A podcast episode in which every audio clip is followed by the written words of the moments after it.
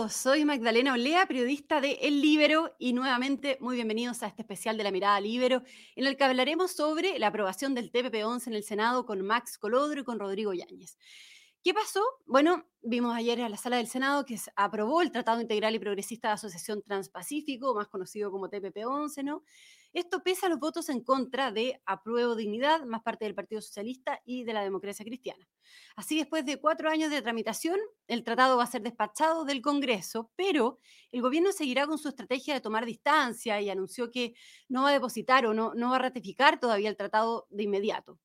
La posición nuestra es continuar trabajando las side letters con los distintos países signatarios y después de eso, la promulgación, dijo la canciller Antonio Rajola, después de esta votación.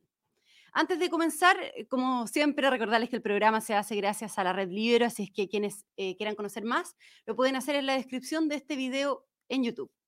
Y saludamos primero entonces al filósofo, columnista y analista político Max Colodro. Max, bienvenido, ¿cómo estás? Hola Magdalena, muy buenas tardes. Muy buenas tardes, Max. Eh, bueno, preguntarte qué te pareció la aprobación ayer del TPP-11, cómo, cómo interpretas tú esta, la aprobación y la votación también que tuvo.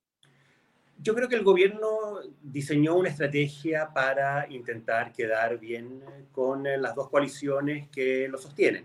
Yo creo que ese fue el sentido final de la decisión que tomó el presidente de la República y por lo tanto lo que, lo que hizo, la decisión que tomó el gobierno finalmente, fue darle curso a la aprobación parlamentaria de este tratado, sabiendo que había votos de social, del socialismo democrático, del, del, PS sobre todo, que apoyaban eh, la aprobación de este tratado, pero para poder quedar bien también con el otro sector que está en contra, que es básicamente Apruebo Dignidad, el PC, eh, y el Frente Amplio, lo que se hace es lo que bien señalabas tú en la introducción, es decir, van a postergar eh, la publicación del documento, del tratado, esperando resolver por la vía de estas cartas eh, de acuerdo en, en materia de resolución de controversias, los temas que para Apruebo Dignidad son los temas fundamentales. Y por lo tanto, lo que yo veo hacia adelante es que este tratado va a demorar bastante tiempo probablemente en entrar en ejecución.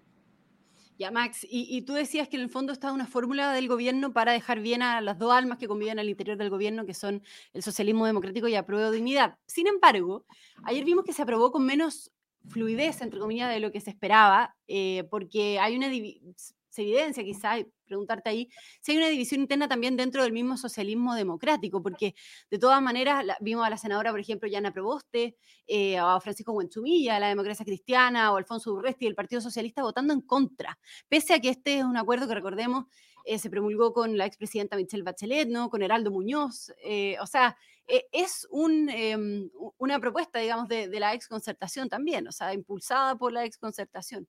¿Cómo ves el hecho, Max, de que también la mitad de la coalición que impulsó el TPP-11 en su momento se sienta ahora incómoda, de cierto modo, y vote en contra del tratado? Bueno, yo creo que son evidencias de eh, peso que tiene eh, al interior del gobierno y del oficialismo, el sector que está apoyando el rechazo a esta iniciativa.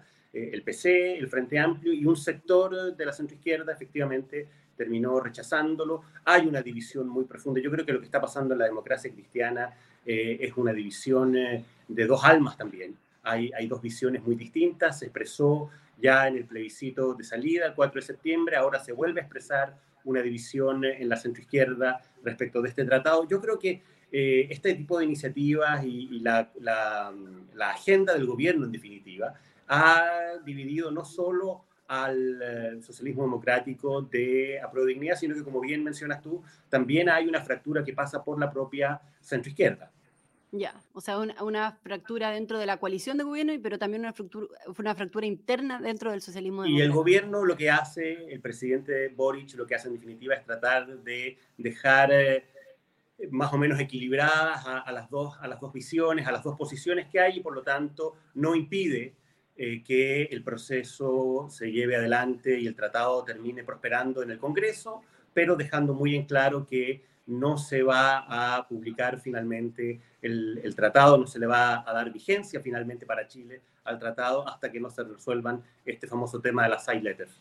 Claro, las cartas laterales. Que pueden ser meses o eventualmente años. La, la canciller eh, Antonio Urrejola ayer dijo algo muy importante, que fue una señal que hay que tener en cuenta. Dijo, ha habido casos en los cuales nos hemos demorado años, dos años, en eh, dejar eh, funcionando, en, en hacer entrar en vigencia algunos tratados y por lo tanto yo creo que esa señal a lo que, a lo que apunta es a que el gobierno se va a demorar todo el tiempo que estime necesario en resolver las cuestiones que considera pendientes.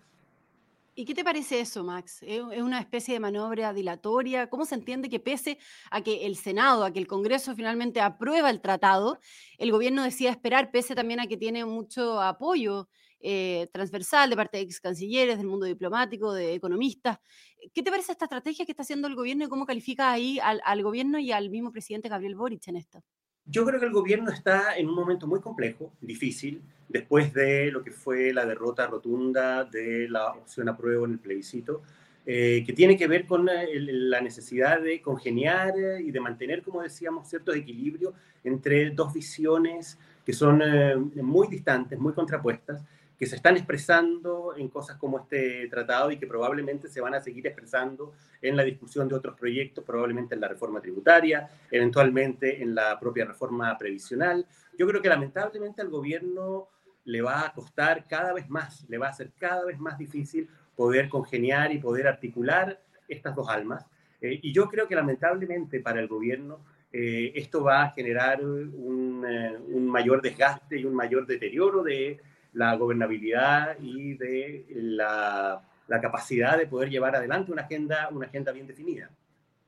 Ya, esto del TPP-11, tú dices que le va a generar un desgaste. Entre otras cosas, yo creo que es una señal de las divisiones y de las diferencias que hay en el gobierno en muchas otras materias, eh, no solo en el tratado, pero eh, el gobierno va a tener, a mi juicio, dificultades cada vez mayores para poder ir eh, manteniendo estos equilibrios y manteniendo estas dos posiciones que son tan contrapuestas en algunos temas. Ya. Y, Max, tú hablas de, del fondo de lo que significó para el gobierno después de, del, del, plebiscito del 4 de septiembre, ¿no? del triunfo del rechazo. Y finalmente, esto del TPP-11 se suma, como tú bien lo decías, a otras reformas que está impulsando el gobierno, que son la reforma previsional, la reforma tributaria, en fin, o sea, su, su agenda, ¿no? Eh, ¿Tú crees que han atendido de cierto modo el llamado de la gente, la señal que dio la gente después del rechazo del gobierno? O sea, ¿has visto una moderación o no del gobierno eh, después del, 4 de septiembre? Em, y, bueno, y, qué se nota eso, digamos? A ver, yo creo que sí en algunas cosas. Yo creo que lo que más se nota es en lo que fue el cambio en la conducción política del gobierno.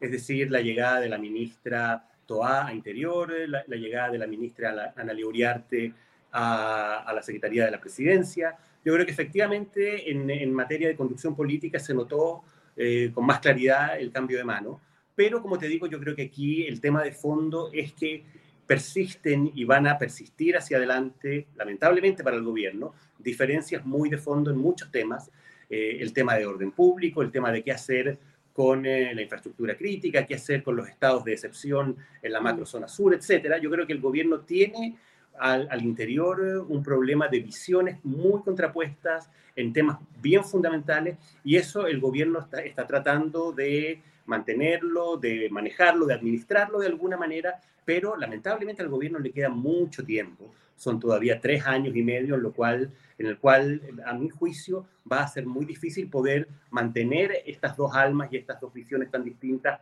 unidas y con una perspectiva y un sentido común. Ya, o sea, va a ser difícil, tú dices, para el gobierno poder mantener los equilibrios y administrar estas dos colisiones, estas dos almas al interior eh, del gobierno. Ahora, sobre ¿cómo todo, perdón, sobre todo a medida que se vaya deteriorando la situación económica. Yo creo que el deterioro económico tampoco va a ayudar al gobierno a resolver fácilmente estas diferencias y estos desacuerdos en su interior. Ya. ¿Y, y cómo calificas en esto la actitud del presidente Gabriel Boric, Max, eh, porque sabemos que Boric eh, estaba en el pasado al menos en contra del TPP-11, de hecho usó una polera ¿no? Eh, que, contra el TPP-11 en el, en, en, el pasado. Ah, ¿Se vieron imágenes de eso también? Yo creo que el presidente Boric ha sido claro en, en sus votaciones cuando fue diputado de cuáles son las cosas con las que está de acuerdo y cuáles son las cosas con las que está en desacuerdo. Y una de las cosas con las que está claramente en desacuerdo es con este tratado eh, pero el gobierno tiene al interior a sectores que lo respaldan y por lo tanto el presidente ha tenido que buscar eh, alguna fórmula para poder eh, eh, generar un, cierto consenso, un cierto manejo de la situación más bien. Entonces, yo creo que el presidente está dejando en evidencia las dificultades y el, el, profundo quiebre que hay en su interior respecto de cosas bien de fondo. Ahora, como te digo, creo que el presidente hoy día usó una estrategia que puede ser una estrategia que le permite salir del paso, que le permite dejar contento a los sectores de, eh, del socialismo democrático que apoyaban el proyecto al interior del Congreso, particularmente en este caso en el Senado, pero es una estrategia que a mi juicio se va a ir haciendo cada vez más difícil y cada vez más inviable, esta estrategia de buscar equilibrios entre dos visiones muy, muy distintas. O sea, a largo plazo le puede generar daño al gobierno y al presidente. Yo creo que ya le está generando daño. Yo creo que sin duda, eh, como bien dices tú, aquí hay un mundo de la ex concertación, ex cancilleres, eh, ex ministros de Hacienda, que eran clara, que son claramente partidarios de, de, este acuerdo y eso le va a ir pasando en muchos otros temas en que va a haber posiciones distintas y el presidente no va a tener la posibilidad, como tuvo en este caso, de buscar una fórmula relativamente equilibrada que deje contento a ambos sectores. Ya. Max, por último, te quiero llevar a, otro tema corto. Em, preguntarte cómo ves el hecho de que el gobierno se la jugara ayer para obtener un escaño en el Consejo de Derechos Humanos de la ONU, cuando el país ya ha estado cuatro veces eh, en este puesto y, también, bueno, y ahora vemos que se integra junto a otros 12 países que fueron electos como Argelia, como Bangladesh, por ejemplo. ¿Por qué se presenta esto como un gran hito, como, una, como un gran triunfo para nuestro país? Em, ¿Y qué importancia tiene esto cuando eh, también este, este organismo lo han integrado otros países que tienen régimen autoritarios y, y, que son países que han violado los derechos humanos, como Cuba, en el pasado también Venezuela, digamos? Yo creo que el gobierno eh, obviamente tiene una agenda donde el tema de los derechos humanos es un tema muy central y por lo tanto buscar eh, de nuevo un cupo en la Comisión de Derechos Humanos de Naciones Unidas era para el gobierno un objetivo político importante. Pero yo, a mi juicio, eh, el gobierno cometió el error de haber privilegiado este, este objetivo en desmedro de lo que era eh, la posibilidad de tener a un representante en la Corte Internacional de la Haya. Yo creo que la, la decisión, la decisión de bajar esa posibilidad de no competir eh, por ese cupo es, a mi juicio, un gran error de política internacional. Era mucho más importante, en mi opinión, y sin ser experto en política internacional, era mucho más importante para Chile tener un cupo en la Corte Internacional de la Haya que tenerlo en eh, la Comisión de Derechos Humanos de Naciones Unidas. Y si, si había que privilegiar, cosas que no tengo claro, yo he escuchado muchas opiniones de gente, de especialistas que consideran que se podían dar eh, las peleas eh, en, ambos frentes, es decir, buscar los dos objetivos simultáneamente. Pero si había que privilegiar uno, yo creo que era más importante la Corte Internacional de la Haya. Con, Claudio Grossman. Eh, Exactamente. Yo creo que la candidatura de Claudio Grossman era un objetivo desde el punto de vista de la relevancia que tiene para el país mucho más importante. Muy bien, Max Colodro, entonces muchísimas gracias por conectarte unos minutos en este especial La Mirada Libero. Un abrazo eh, bien grande, Max. Que te vaya gracias bien. a ti, Magdalena, y un abrazo a todos los amigos y amigas del libro.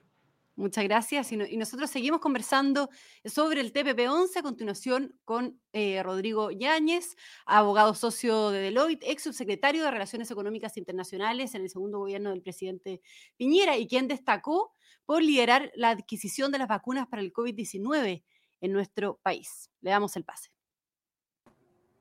Hola Magdalena, ¿qué tal? Rodrigo, muy bienvenido. Muchas gracias. Gracias por la invitación.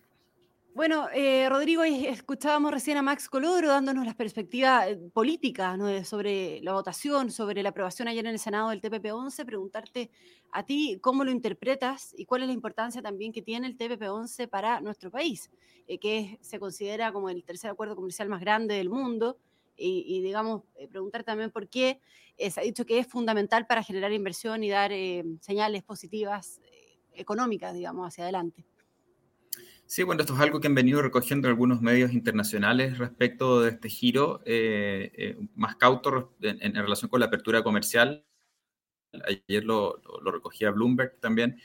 Em, pero en el caso del TPP eh, es muy simbólico en el sentido de que fue un acuerdo firmado y suscrito en Santiago al que el país convocó a participar eh, durante distintos gobiernos, ¿no? Esto se, se, firmó, de hecho, en los últimos días del gobierno, el segundo gobierno de la presidenta Bachelet, y por lo tanto aquí estamos hablando de eh, un juego geopolítico mayor eh, donde muchos otros países también están mirando, están buscando sumarse y donde el análisis tiene que ser visto no solamente desde el punto de vista de las ganancias arancelarias, que son relevantes en mercados importantes como Japón, Vietnam o Malasia, sino que también desde el punto de vista de la sofisticación que tiene este acuerdo para hacer comercio, por así decirlo, 2.0. ¿Qué me refiero con esto? Eh, a las normas que tiene el acuerdo y que no tienen los TLCs bilaterales, por ejemplo, para acumular origen. Y esa es una herramienta central para participar en las cadenas de valor. Cuando hablamos de insertar a Chile en las cadenas de valor mundial, el CPTPP efectivamente tiene herramientas muy por sobre el estándar de los bilaterales para que, por ejemplo, eh, podamos generar eh, un eh, sector productivo que pueda considerar insumos que nosotros no fabricamos y generar industria en Chile que pueda ser exportada con el rótulo de hecho en Chile a este gran bloque en el Asia-Pacífico eh, pero también en el ámbito de los servicios eh, y en el ámbito de la economía digital, el comercio electrónico, las compras públicas. Hay todo un mundo de, aspectos eh, que son muy ambiciosos y que van muy por sobre de un análisis respecto de las líneas arancelarias, que son 3.000 oportunidades en estos mercados principalmente de los que estamos hablando.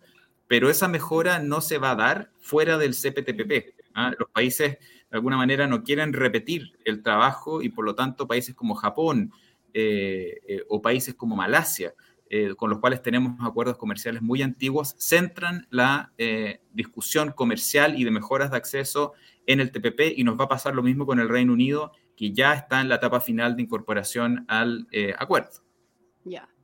Rodrigo, ¿y, cuánto estamos hablando en términos monetarios, que sería el aporte de, de, de integrarnos, digamos, de ratificar el TPP-11 en Chile, cuántos ingresos le genera al país y se ha hablado además de una pérdida de competitividad de nuestro país al no ratificar el tratado, eh, lo que provoca menores oportunidades, eh, menores ingresos para los exportadores, en fin, entonces, ¿cuánto esto de, dilatar el acuerdo? Por parte del gobierno, ¿no? que anunció que va a esperar a las side letters o cartas laterales, podría provocar en términos de pérdidas también para Chile.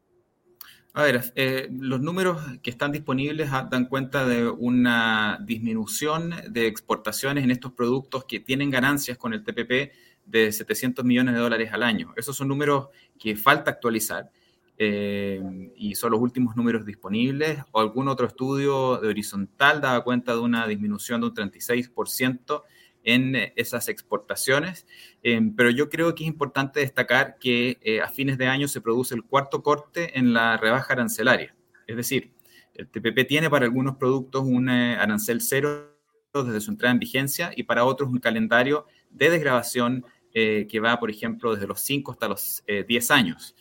Y en diciembre de este año se produce el cuarto corte. Por lo tanto, para los calendarios de desgrabación de 5 años, solo va a quedar un año para llegar al arancel cero y si nos incorporamos, eh, vamos a, disfrutar o aprovechar ese, esa rebaja arancelaria que año a año nos hace perder competitividad en productos, por ejemplo, agrícolas, las carnes, salmones eh, y otros eh, de la agroindustria que hoy día están restringidos en los TLCs bilaterales. Ya, y, en ese sentido, Rodrigo, ¿cómo ves la votación y la aprobación en el Senado ayer del TPP-11 con esta estrategia del gobierno de esperar eh, para ratificar el tratado a las cartas laterales, digamos, o side letters, para adecuar el, contenido del tratado comercial, eh, para que Chile quede excluido de, una de las disposiciones del acuerdo, que en este caso es el capítulo 9, sobre inversiones, que es lo, el nudo crítico de la discusión, eh, que es el mecanismo de resolución de controversia de inversionistas-Estado, ¿no? ¿Cómo ves ese tema? A ver, fue una mayoría bastante clara en el, en el Congreso, eh, de 27 votos a favor. Eh, y la estrategia de las side letters eh, me parece que es buscar un enfoque pragmático para limpiar o separar la discusión del mecanismo de solución de controversias del CPTPP. Ahora, creo que esa estrategia debe ser también realista, tiene que ser una estrategia de mejores esfuerzos porque Nueva Zelanda, que es el único otro país que la ha desplegado, consiguió cinco de las diez cartas, ¿no? Por lo tanto, es un hecho de que el país muy probablemente no va a conseguir eh, las diez cartas y creo que en el mejor de los escenarios tal vez va a conseguir las cinco cartas que pudo conseguir eh, Nueva Zelanda. Eh, ahora, más allá de eso, es importante recordar que los mecanismos de solución de controversias siguen existiendo en los TLCs bilaterales o los acuerdos de protección de inversión Por lo tanto, aquí, por ejemplo, en el caso de Canadá o de Australia, que tienen estos mecanismos bilateralmente hablando antes del TPP, ese side letter lo que haría, y aquí hago un paréntesis también, porque en la medida de que el contenido de esas cartas se restrinjan efectivamente al CPTPP, dejarían vigentes los mecanismos anteriores, por lo tanto, el impacto no significa eh, excluir en general entre los dos países los mecanismos de solución de controversias, sino que solamente el del CPTPP en la medida que la carta efectivamente esté restringida a eso, porque ese contenido de la carta no, es público, ¿no? Por lo tanto, no me podría pronunciar respecto del alcance. Estamos teorizando eh, al, respecto. Eh, y creo que sí es relevante eh, hablar del fondo ¿ah? y de lo que ha significado el mecanismo de solución de controversias para Chile, eh, que ha estado muy lejos de, este, de, esta caricatura que se ha querido hacer, digamos, un sistema capturado por eh, los inversionistas extranjeros. En el caso de Chile, hay entre cuatro y seis, y digo entre porque alguno, uno de esos casos tuvo varias derivadas en el sistema. Pero de todos esos casos, eh, en concreto uno habla, habla de cuatro casos eh, y se ha perdido solo uno y esto fue hace 15 años. ¿ah? Por lo tanto, eh, el sistema para Chile no ha sido un sistema que haya tenido al Estado, digamos, permanentemente siendo demandado por la toma de decisiones en el ámbito de sus políticas públicas. Y lo paradójico es que el CPTPP, en términos del estándar que contiene, da muchas más garantías al Estado respecto de su espacio regulatorio que otros acuerdos de protección de inversión o TLCs eh, de primera generación, que son mucho más amplios respecto a la protección al inversionista y más ambiguos en sus conceptos. Por lo tanto, acá se, ha centrado la discusión a propósito eh, de las legítimas expectativas. Y justamente lo que el CPTPP hace es hablar de las legítimas expectativas para limitarlas y para eh, expresamente excluir que las decisiones que el Estado tome eh, en materia de política pública no van a poder ser invocadas, digamos, por el inversionista como una afectación a sus legítimas expectativas, aunque signifique un impacto negativo en su inversión. Y eso no lo tienen otros acuerdos bilaterales. Por lo tanto, más allá de esta paradoja, eh, bueno, está esto que se comentaba antes en términos de, de, las distintas visiones que existen eh, eh, sobre este acuerdo en la coalición de gobierno. Y esta es una estrategia eh, que lo que busca es separar esta discusión. Pero creo que el plazo, ya estas cartas se mandaron antes del 4 de septiembre, o sea, ya ha, sido, transcurrido más de un mes, creo que de aquí a fin de año es un plazo más que razonable para poder tener de alguna manera esa respuesta eh, porque esto es un, aspecto que también se intentó en el gobierno anterior y por lo tanto no es nuevo para estos países esta, esta, solicitud, ¿no? Eh, y por lo tanto la respuesta debiese ser en los próximos meses. Rodrigo, y respecto a los argumentos en contra, eh, se, ha dicho que profundizaría el modelo neoliberal, que sería innecesario porque Chile ya tiene acuerdos bilaterales con, algunos países del tratado, que amenazaría la soberanía, la autonomía de los Estados miembros, eh, que afectaría el precio de acceso a medicamentos, el tema de las semillas. Eh, bueno, hay varios, varios argumentos en contra. ¿Cómo ves eso? Y si crees que existen mitos o que existen fake news en relación al TPP-11 en este caso, o, si pasa por un tema político. ¿Cómo ves tú em, la resistencia que tiene en este caso el, tratado comercial? No, yo creo que este es un acuerdo que políticamente fue, digamos, un símbolo que se, que se, que se escogió justamente por un sector em, más, más bien extremo en contra del comercio. Em, sin ir más lejos, eh, hubo convencionales eh, como Elsa Labraña, que eran conocidas activistas, por ejemplo, en contra del CPTPP y en, el, ámbito de la convención también varios convencionales del mundo de la prueba de dignidad eh, tenían también esta como una bandera eh, muy clara en contra de un modelo, ¿no? Pero la verdad es que, y digo que esa visión un poco extrema lo es cuando uno mira eh, el contexto, cuando uno mira países como Canadá, Nueva Zelanda, eh, que consideran este como una herramienta, digamos, progresista del comercio, eh, como el lugar donde se van a discutir las nuevas reglas del comercio y el ámbito en cómo hacerlo más inclusivo. Eh, y por lo tanto, ahí está en términos del contenido lo que este acuerdo significa y de alguna manera estos fake news han, han, bueno, han, se han discutido en la cancha de los caracteres de Twitter, ¿no? en las redes sociales y por lo tanto en un contexto social también agitado eh, y no han permitido hablar de, técnicamente de lo que realmente está. Te lo comentaba a propósito de las legítimas expectativas, pero por ejemplo a propósito de las semillas, o sea, eh, se discutió justamente como parte del protocolo cuando se acordó, se aprobó este acuerdo en el Senado el año anterior, el establecer un registro de semillas originarias justamente para aclarar que el CPTPP no tiene nada que ver con impedir el uso de ese, de eso, de ese, patrimonio no ancestral. Y respecto del UPOP 91, que es un acuerdo internacional que regula justamente la protección industrial en el ámbito de las semillas, ese es, eh, la, obligación de ratificar lo que establece el CPTPP está en cuatro otros acuerdos de libre comercio de hace más de 15 años, digamos, ¿no? y, voy más allá. El acuerdo ya fue aprobado por el Congreso y lo que resta en el fondo es una ley de implementación y por lo tanto el CPTPP en ese sentido nada altera. En el ámbito de los medicamentos es expreso respecto de Chile de que no debe modificar su legislación de propiedad intelectual o de propiedad industrial. Por lo tanto, el tema este de que existe una protección mayor para los genéricos, los plazos, eso no cambia en nada ni en una coma lo que hoy día regula en ese ámbito. Por lo tanto, eh, es un técnico y que lamentablemente en la dinámica eh, que, que, se vio envuelta el TPP es muy difícil aclarar, pero yo diría que lo importante es que se mire ya cuatro años de entrada en vigencia del acuerdo, lo que ha significado para el resto de los países eh, y ninguna de estas situaciones se ha dado, y muy por el contrario, en la reunión ministerial de la semana pasada, todos reiteraron la evaluación positiva que han tenido de la participación en este acuerdo. Ya.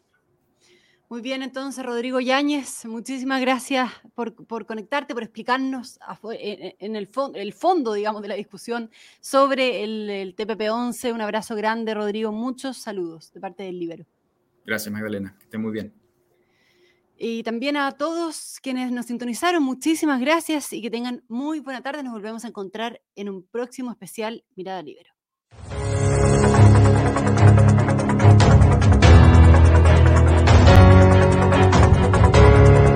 El libero, la realidad como no la habías visto.